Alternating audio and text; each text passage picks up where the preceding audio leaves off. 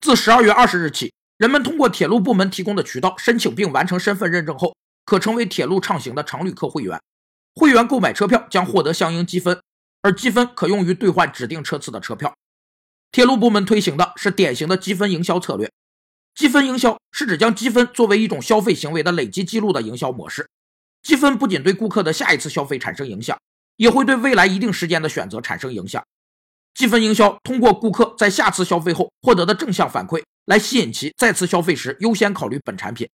选择该产品的正向反馈不断累计和加强，形成选择偏好，进而形成品牌忠诚度，并长期有效的捆绑顾客。